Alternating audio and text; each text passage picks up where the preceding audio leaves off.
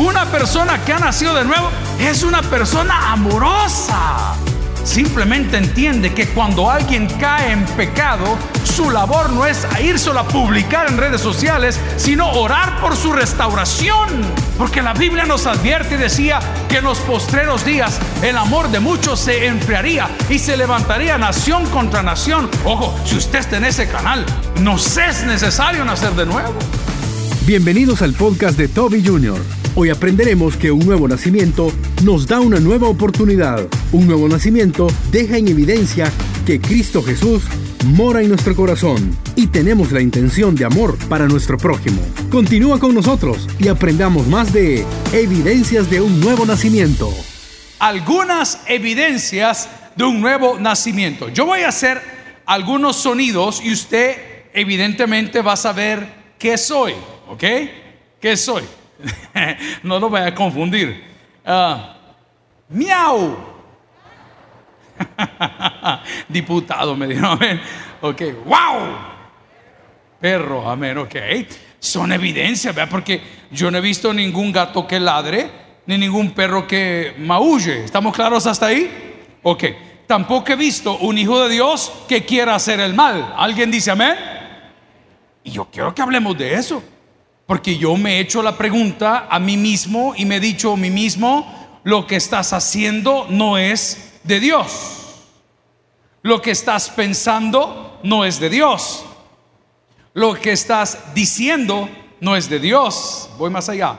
Lo que estás deseando no es de Dios.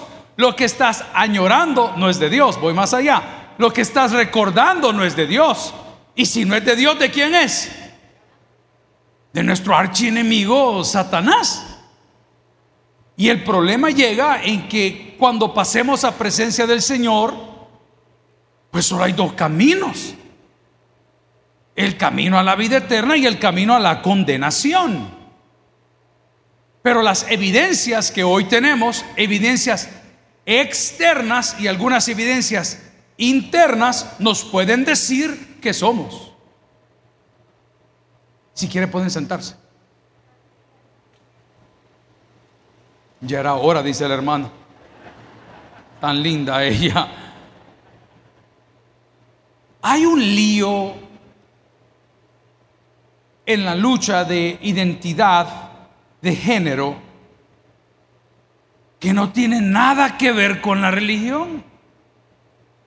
No tiene nada que ver con los pastores no tiene nada que ver con la legislación, no tiene nada que ver con muchas cosas a quien se lo atribuyen y a nosotros nos ponen a pelear. Que los religiosos decimos una cosa y que van a probar la otra. La Biblia habla de que Él nos conoció y nos escogió antes de que nosotros o que nosotros fuésemos concebidos. ¿Cuánto lo han leído en la palabra del Señor? Usted ni ha nacido, ni ha puesto los pies en el papel en el hospital, ni le han redactado su partida de nacimiento, ni siquiera eso. Cuando Dios ya le dio a usted un género. Y por más que yo quiera cambiarme de nombre, de apellido y de equipo, no puedo porque la naturaleza misma me dice que Dios así me hizo. ¿Alguien lo está entendiendo? Dígame un fuerte amén. Entonces, por favor, no pelee con la iglesia, no pelee con los curas, no pelee, pelee con Dios, pero no nos meta a nosotros en el relajo. Pastor, usted va a sentar postura. ¿Sentar postura sobre qué? Si la naturaleza te dice que si le sale barba, es mujer barbuda. es que no se depila. ¿ah? Si le sale va por naturaleza. Es hombre. ¿Alguien entiende lo que estoy diciendo? Ok, voy a hacer otro ruido y usted me dice que soy.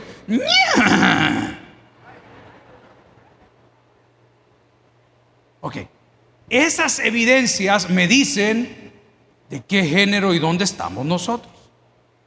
Estas evidencias que vamos a ver en Gálatas capítulo 5 nos van a decir de quién somos. Radio Mercado comunica. que se ha encontrado una niña extraviada. Porta un vestido rosado y un billete de a 20. Amén. Y al rato llegan, mi hija, mi hijo. hay nada más feo que perderse en el supermercado. Yo recuerdo cuando Almacenes Simán estaba en el centro de San Salvador, que el parqueo quedaba así como bajo tierra. ¿Cuántos se acuerdan haber comprado por ahí? Por cierto, en esta temporada, eh, Almacenes Simán está dando las bolsas que eran como de los años 80 y 90, unas rayadas verdes con rojo. ¿Cuántos se acuerdan haber guardado ropa? Amén. Las mismas bolsas están dando. Yo fui a comprar una cafetera un día de estos y esa bolsa me dieron.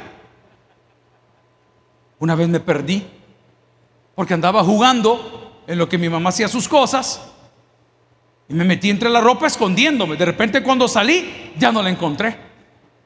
Y entonces las amo a todas. es una maña que le ha quedado a uno.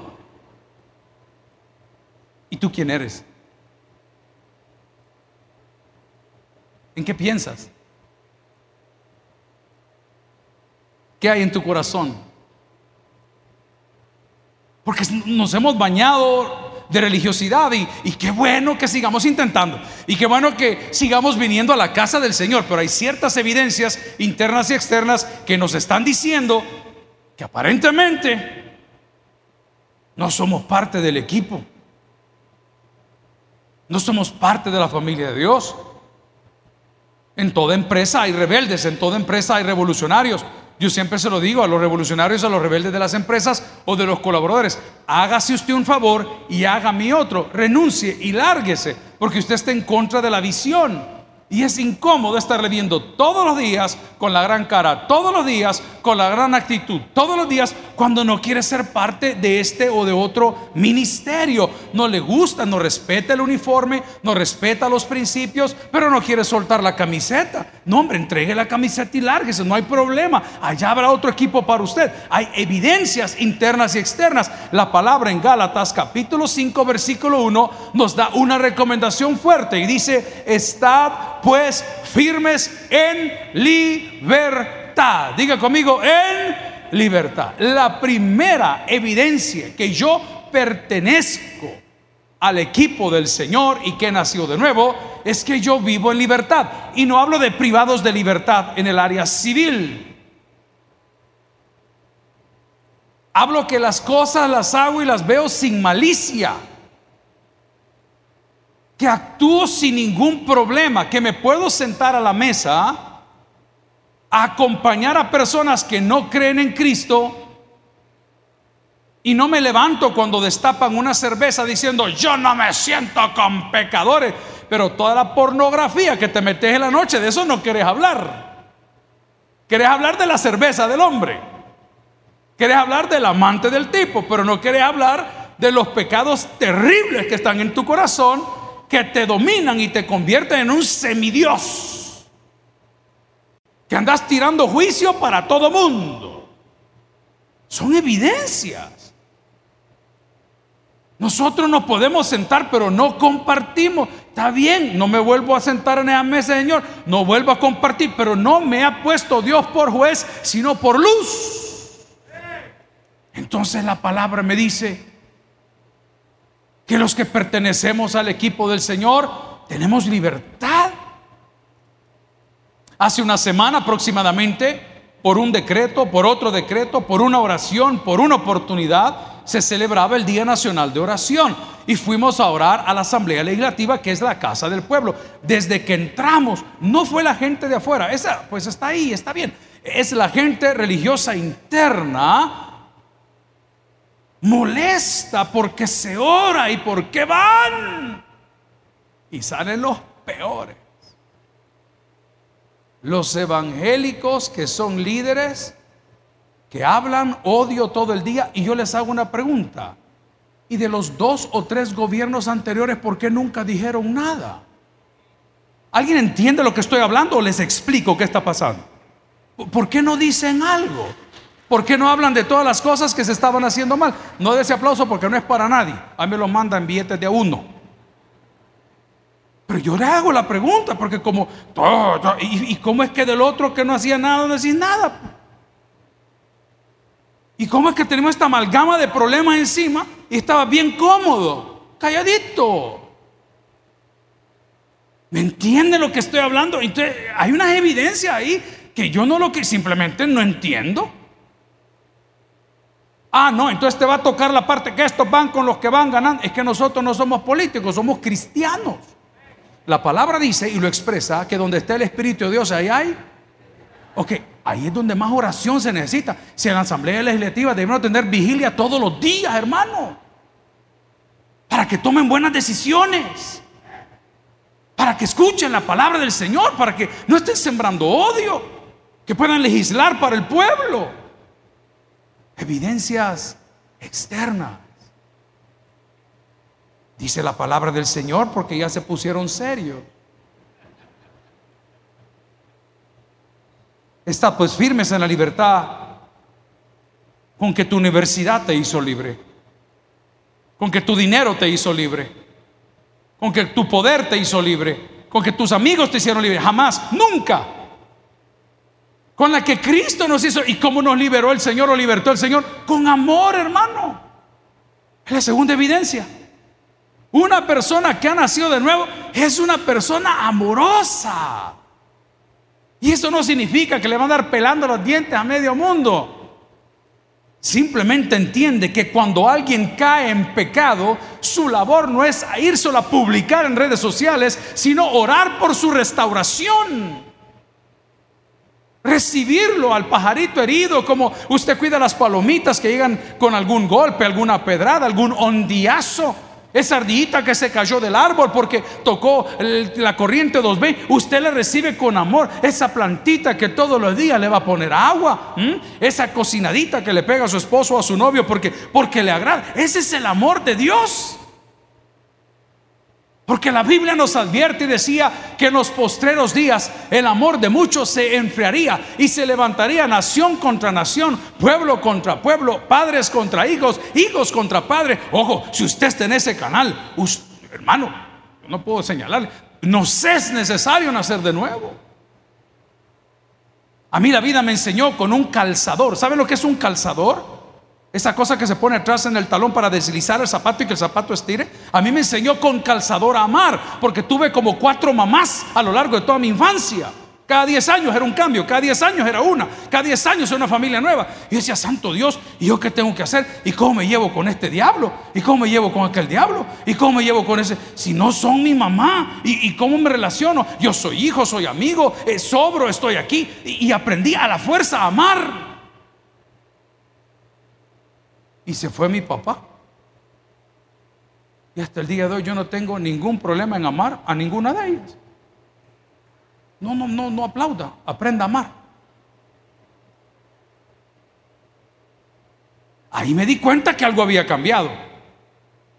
Porque si les cuento una experiencia muy joven del primer cambio de matrimonio, mi papá no me lo creerían.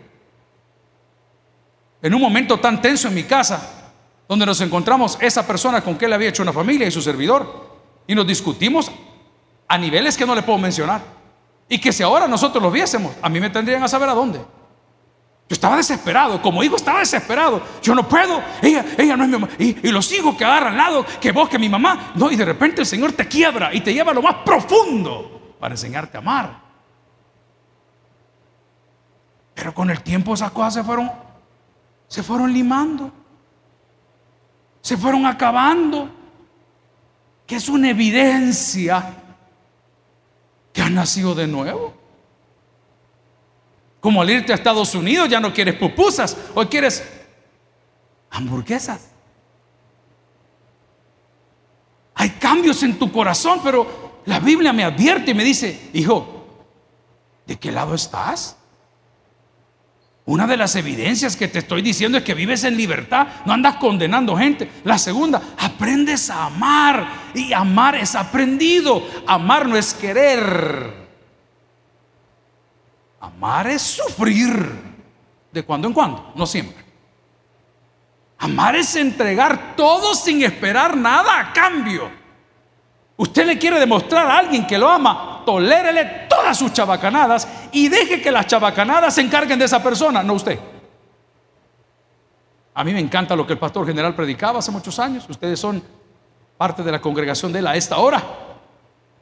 Y decía, perdón la expresión, porque hablaba de una situación familiar. Y decía el pastor general, la mujer más boba es la que se termina quedando con el marido. ¿Y qué tengo que hacer? Yo no soy ninguna bruta. Yo no...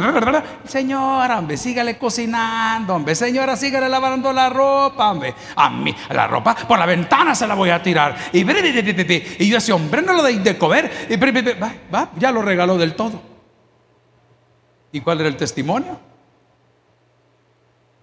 Lástima que los hombres no hablamos de eso. Cuando te toca disimular que sabes que viene de otro lado y te haces el que no pasa nada. Y sabes que viene de otro lado. Duro. Eso es amor. Amor no va a ser el 14 de febrero mandar un montón de chocolates y rosas. Amor es quitarnos el bocado de la boca, literal, el bocado de la boca, para que otro coma. Me decía el pastor Jorge, pastor, le tengo que contar algo. ¿Qué pasó? Llegó bien contento, hasta nervioso. Ahorita entre culto y culto.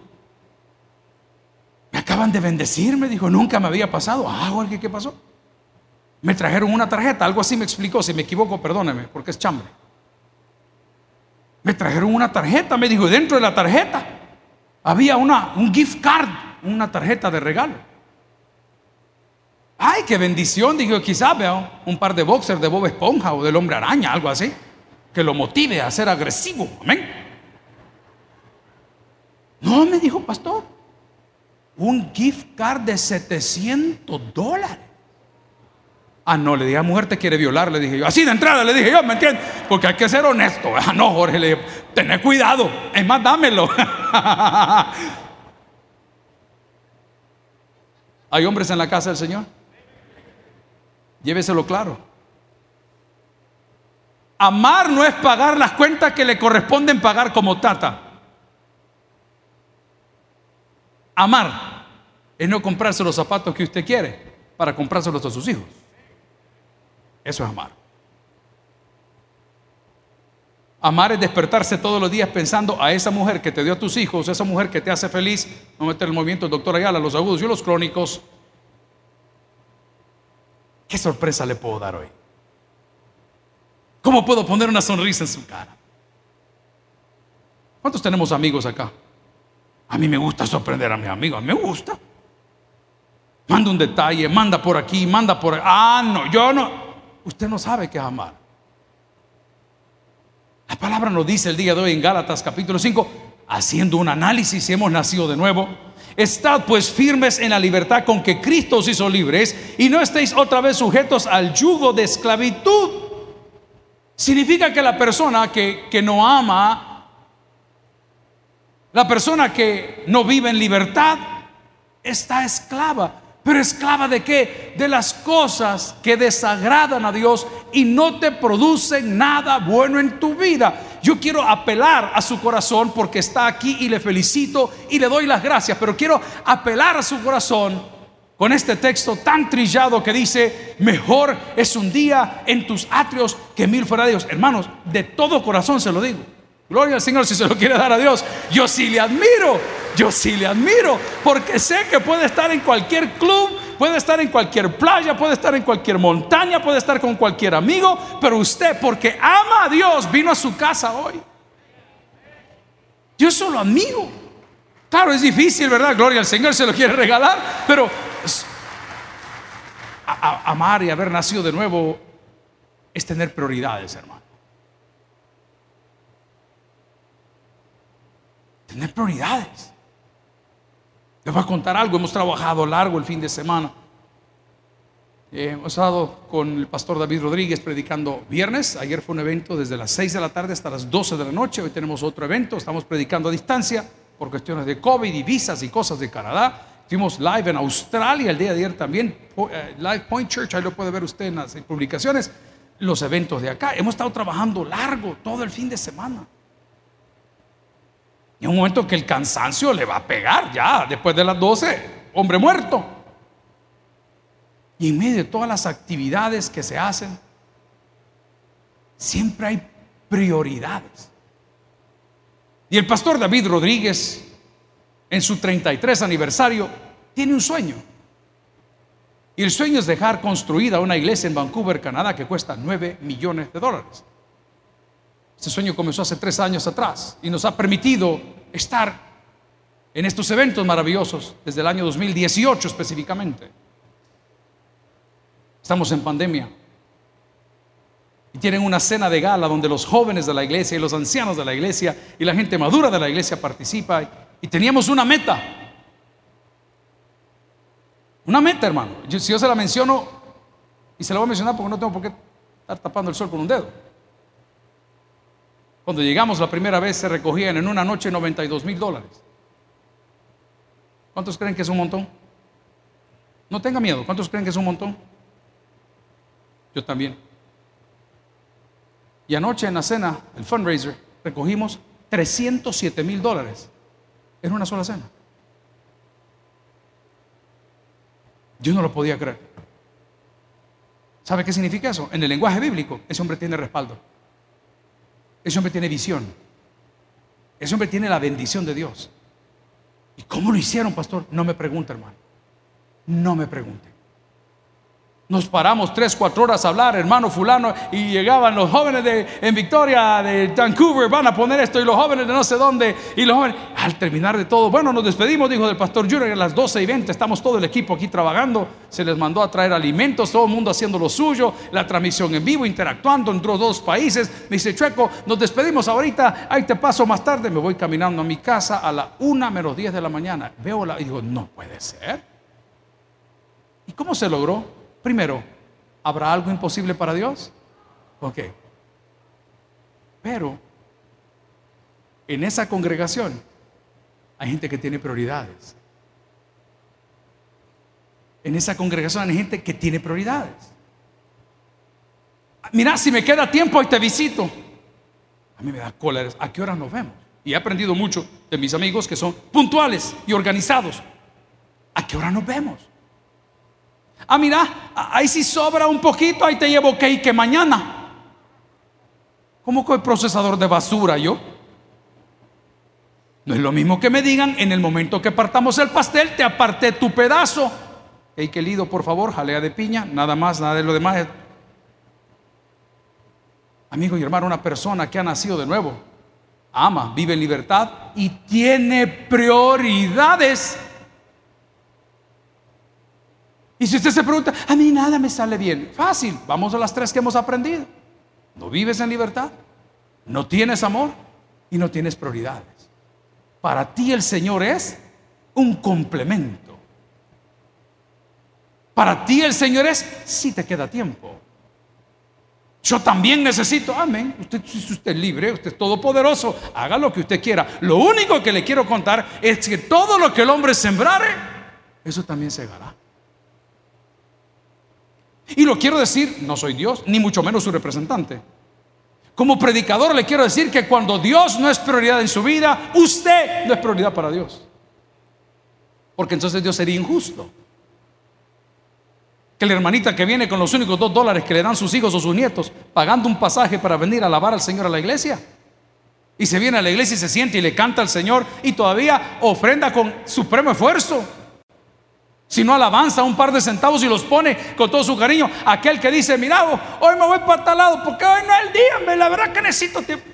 Yo solo le quiero decir que son evidencias externas que hemos nacido de nuevo. La palabra del Señor, si quiere pasar una página, el capítulo 5, por favor, allá en el versículo 16, Gálatas capítulo 5, versículo 16, si alguien ha aprendido algo, dígame un fuerte amén. Dice la palabra, digo pues, andad a dónde dice, en el espíritu. Número cuatro, una persona que ha nacido de nuevo anda en él, pero en el espíritu de caña, hermano. ¿Y qué es andar en el espíritu? Le voy a poner de la manera más sencilla como yo lo quisiera explicar. Todo me resbala, porque todo me ayuda para bien. No la agarro personal. No me clavo con lo que me dicen. No me clavo con el hate. No me clavo con la crítica, no me clavo porque no me salió el negocio. No, me mirá si todo el año estuve. Papá, usted no sabe del bombazo que lo está librando Dios. Ay, pastor, ya teníamos afilado el carro y nosotros que íbamos, y vi que lo habían vendido. Dile gracias a Dios porque ese carro a los tres días el motor le iba a tronar. Ay, no nos vemos tan arriba. Ay, pastor, fíjese que íbamos a regalarle un perrito a la fulana ahí en la casa y, y nosotros que llegamos ya lo habían vendido. Dele gracias a Dios porque el chucho le iba a comer la oreja a usted cuando estuviera dormida. Porque a los que aman a Dios, amén. Una persona que ha nacido de nuevo, anda en el Espíritu. Tal vez no pasa de rodillas 7, 9, 12 horas en tu rutina religiosa, pero eres honesta, platicas con el Señor todo el día. Pelando un par de tomates estaba así partiendo. Ay, Señor, ojalá mis hijos vengan conmigo. Ahí está hablando con el Señor. Usted anda en el Espíritu. Se sube al bus, se sube al Uber, se sube en su vehículo y usted va hablando con Dios. Señor, regálame un buen día. Ah, usted anda en el Espíritu. Una persona que ha nacido de nuevo es difícil que escuche reggaetón. Ahí se lo dejo. Porque todo lo que dice, no digo cuál, todas suena igual. A mí me, desespera como otros, otro tipo de música, a mí, a mí, porque ya estoy viejo. La música que a mí me gusta, a usted no le gusta. Los panchos. Qué terrible. La hermana está vibra. ¿ah? Pero una persona que ha nacido de nuevo no se va a las primeras filas del concierto de reggaetón cuando vienen los reggaetoneros a la ciudad. Porque no anda en la carne. Porque no es esclavo. Es más, voy a ponerme más agudo. La moda es bonita. Mire qué divino el saco que he traído el día de hoy. ¿Ah? ¿Qué color es este? Mamey. Ay, me escribieron como no haya ni que criticar, vea, ese color es gay. Me dijeron, vos blin le dije, me queda. Pero no, so, zanahoria, dice el otro. Hermano, qué bueno por la moda y qué bueno por las cosas, pero a usted la ropa y las marcas no lo hacen. Por más grande que se ponga el caballo, no se le quita lo indio. Es más, parece Apache con el gran caballo que anda ahí. Amén. No, el otro le gusta que los, de la, los, de la ballenita aquí parece pescador. Está bien, si no hay problema, pero usted se puede poner el, gran oso, el famoso de las niñas, el, todo, el gran colgante aquí que hasta se anda la señora caminando. Pero si nos gusta, está bien, yo creo que vale la pena, pero no es algo que nos molesta. Yo le admiro algo a mi hermano, que poco hablo de él, Ari. Que este muchacho lo crearon con todos los lujos habidos y por haber. Con todo. No tiene una idea. Pero ese bicho jamás perdió su sencillez. Jamás. Ahí anda una camisa, el taber y una bermuda y un par de tenis. No, no, problema. Vamos a ir a comer. Él se pone cualquier. Me gusta eso de él. Usted se preocupa mucho por cómo luce por fuera, se preocupa mucho por ponerse bonito, lo cual está bien. Se preocupa mucho por el cabello, está bien. Se preocupa así por su corazón. Se preocupa por el tipo de palabras que salen de su boca o los comentarios que sin tener un respaldo, sin tener una fuente fidedigna, sin tener la información de primera mano, lo dice a repetir y lo anda tirando. Mira, y fulano es una evidencia de que tal vez no hemos nacido de nuevo. La palabra en Gálatas capítulo 5 versículo 16 dice, digo pues, andad en el Espíritu y aquí hay una orden, no es una sugerencia, y no satisfagáis los deseos de qué dice la palabra de la carne. Aquí nos vamos a poner planchados. A ver, ¿cuáles son los deseos de la carne? Los voy a enumerar, ahí me paran cuando digan hasta aquí. Adulterio, fornicación, inmundicia, lascivia, idolatría, hechicería, enemistad, pleitos, celos, iras, contiendas, herejías, envidias, homicidios, borracheras, orgías, disensiones, venganza. Esos son los deseos. Les voy a hacer otra pregunta. Con los amigos que nos sentamos a comer, ¿de qué hablamos? Por eso la Biblia dice, amigo y hermano, el que se constituye amigo del mundo, automáticamente se constituye enemigo de Dios. Porque de una fuente no pueden salir dos tipos de agua. Si yo no estoy diciendo que está bien o está mal, lo que estoy tratando de decir es que como estamos llenos de estas cosas de las cuales acabo de mencionar, 11, yo la presencia de Dios no está en nosotros. Si con los amigos que estás hoy tienes la confianza de tocar un tema cristiano, como pueden hablar de deporte, de esto, de política, pues qué bien. Pero si todo lo que ahí se habla es disensión y borracheras y orgías y lascivia y pleitos y envidias, la pregunta es, ¿has nacido de nuevo? Pero eso en Gálatas les llaman insensatos o un poquito faltos de cerebro. El pastor decía, cacumen, no sé dónde saca esa palabra. Pero pareciera que la iglesia de hoy no conoce verdaderamente qué es ser un cristiano. Pero no lo vamos a señalar. El reto es para los que predicamos. ¿Por qué será que no lo conocen?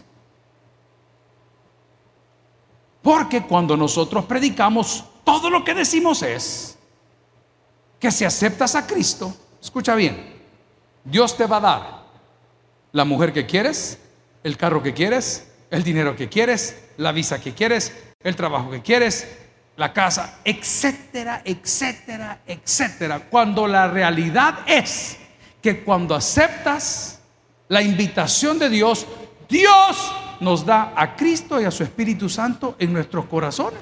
A Él será honor y la gloria. Esa es la realidad del Evangelio. No hay más y por tener a Cristo y al Espíritu Santo en nuestra vida, la prosperidad de Dios, que no añade tristeza con ella, una prosperidad justa, bien ganada, bien trabajada, no es suerte, es bendición de Dios, va a llegar a tu vida. Pero si no ha llegado hoy, ¿no será que estamos viviendo en esclavitud? ¿No será que no vivimos en libertad?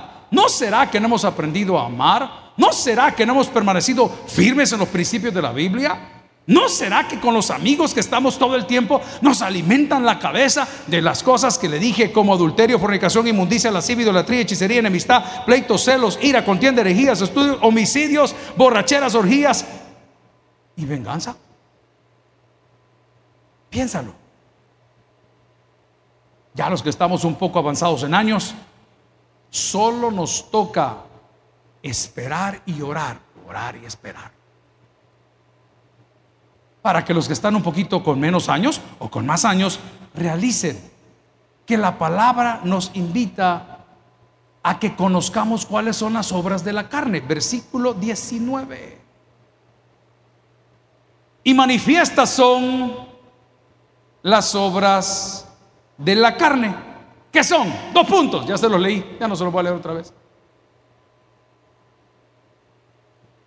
Entonces, si manifiestas son las obras de la carne, la pregunta que tengo para todos nosotros el día de hoy es, ¿qué señales hay de tu nuevo nacimiento? La primera de ellas tendría que haber sido, según la Biblia, en el orden que los pone, amor, gozo, paz, paciencia, benignidad, bondad, fe, mansedumbre, templanza. Y le agrego una más, seguridad de tu salvación. Amigo y hermano, colgamos hace unos minutos con uno de nuestros abogados. El hombre estaba impactado. Su secretaria de 20 años, una edad muy joven, abajo de 40 años, esta mañana un infarto fulminante. Solo terminé la predicación, atendimos a algunas personas y al teléfono. Pastor, me dice, no lo puedo creer. He trabajado 15 años, 20 años con la misma, no, conozco otra persona. Su familia, pastor, estaba súper joven, pastor. A mí me pone la barba en remojo, como dice el dicho, cuando la barba de tu amigo está en llamas, pon tu barba en remojo. Y me hice la pregunta, si yo muriera hoy, ahorita, aquí donde estamos sentados todos, ¿estás seguro que estarías en la presencia de Dios? ¿Estás seguro? En serio, una pregunta seria. Salimos en las motocicletas hace unos meses que activamos ese club que era de nuestro pastor general. Y nos fuimos por un lado muy lindo que se llama Comasagua. Si usted no ha ido a esos cafés de por ahí, Se le recomiendo, hay un lugar que se llama Finca San Ernesto, precioso, un montón de lugares pequeños, bonitos. Íbamos 19 personas. Uno de los colegas, emocionado por la velocidad y por el compañerismo y por todo, aceleró donde no tenía que acelerar y de repente, de frente, con un camión arenero. Y las chachas, las llantas de atrás, le pasan sobre las piernas. Una moto que tenía 150 kilómetros, nuevecita, totalmente terminada. Aquellos que somos viejos de andar en esta locura sabemos cómo la gente, hay gente que reacciona bien y gente que reacciona mal. Yo, mis compañeros, todo el mundo frisado. Se baja el señor del camión, el tipo está tirado, está totalmente roto todo su pantalón, se puede imaginar. Lo primero que yo le toco la mano, le digo, no te vayas a mover, decime algo, ¿podemos ver los dedos de los pies? Sí, me dijo. Quejándose, ahí no pega la señal del teléfono. La ambulancia que llegó, que nos atendió casi 20 minutos más tarde, la camilla estaba sostenida por ladrillos y pedazos de madera dentro de la camioneta 1975. En ese preciso momento le digo a los amigos, vamos a orar. Y todos creyeron que iba a decir, Señor, que no le duelen las piernas, que, que pueda mover la columna. No, papá. Y es pastor. Es pastor. Y lo primero que le dije, si tú murieras hoy, ¿a dónde irías? ¿A dónde irías? Él jamás imaginó. No le puedo contar de una manera milagrosa. El hombre anda caminando, no pasa absolutamente nada. Sigue igual de loco. Es el, el pastor Gloria. El Señor se lo quiere dar a él. El pastor Héctor. Pasa nada. Pero en un segundo. En un segundo la vida te cambia. Carretera Zacatecoluca. Velocidad promedio 90 kilómetros por hora. 31 motos en fila. De repente, cuando usted es el tour, tour master, comienza a ver por los espejos, mm, ya no ve la cola igual. A un lado, ¿qué pasó? El hermano fulano se acaba de caer. ¿Y qué pasó? Se le atravesó un perro. ¿Y es el perro el malo? No, es el pastor el malo. Porque la gente se asusta. Eh, a frenar. Acelere, hermano, y pase, acelere y pase, no se preocupe, acelere. Ahí va. Pero atrás venía una fila carros. Y diabético. En un segundo. En un segundo la vida te puede cambiar. En un segundo. Hace muchos años, una salida de clubes de motos Guatemala, Costa Rica. Termina la convención. Hay un almuerzo. Uno de los muchachos muy feliz estaba ahí departiendo con todos y dijeron, hey, del yate donde estamos se van a tirar al agua. Ah, qué bueno. Y todo el mundo se, se tiraba y se subía. Pero hubo alguien que se tiró y ya no salió. Y todo el mundo estado ¿Y qué pasó? es fulano, es mengano. ¿Y dónde está? Es que no, que se golpeó, que el pecho, que respiró, que se... En un segundo. En un segundo. Pareciera que lo que predicamos es aburrido porque me están confrontando, que me están tirando. Yo solo te hago una pregunta. ¿Hay evidencias en tu vida que has nacido de nuevo? Porque si no caminas en libertad y no tienes amor, y no caminas en el Espíritu, y te encanta estar rodeado con la gente que te aleja de Dios. Y no tienes prioridades para Dios ni en tus finanzas, ni en tu vida de adoración, ni en tu vida personal o familiar. Yo tengo una noticia para todos nosotros. No es necesario nacer de nuevo. Porque así como las cosas van con estas nuevas variantes de Omicron y todo esto del COVID, puede ser que hoy, comenzando por el que predica o alguien que esté aquí, pasemos a algún lugar y que ese lugar no sea la presencia de Dios. Tengo una pregunta. ¿Has nacido de nuevo? Contéstalo tú solo. Pero si en tu vida todo lo que hablamos es adulterio, fornicación, inmundicia, pleitos, contiendas, divisiones, con los amigos que te llevas, son exactamente lo mismo. Con la gente que sales es exactamente lo mismo. tus prioridades no existen, debo dejar un mensaje serio en esta mañana. Nos es necesario nacer de nuevo. El que tienes por el que oiga, vamos a orar al Señor. Si el mensaje ha impactado tu vida, puedes visitar www.tabernaculo.net y sigamos aprendiendo más de las enseñanzas del pastor Toby Jr. También puedes buscarlo en las redes sociales, Twitter, Toby Jr. Taber, Instagram, Toby.Jr., Facebook, Toby Jr. y en YouTube Toby Junior TV. No te pierdas nuestro siguiente podcast.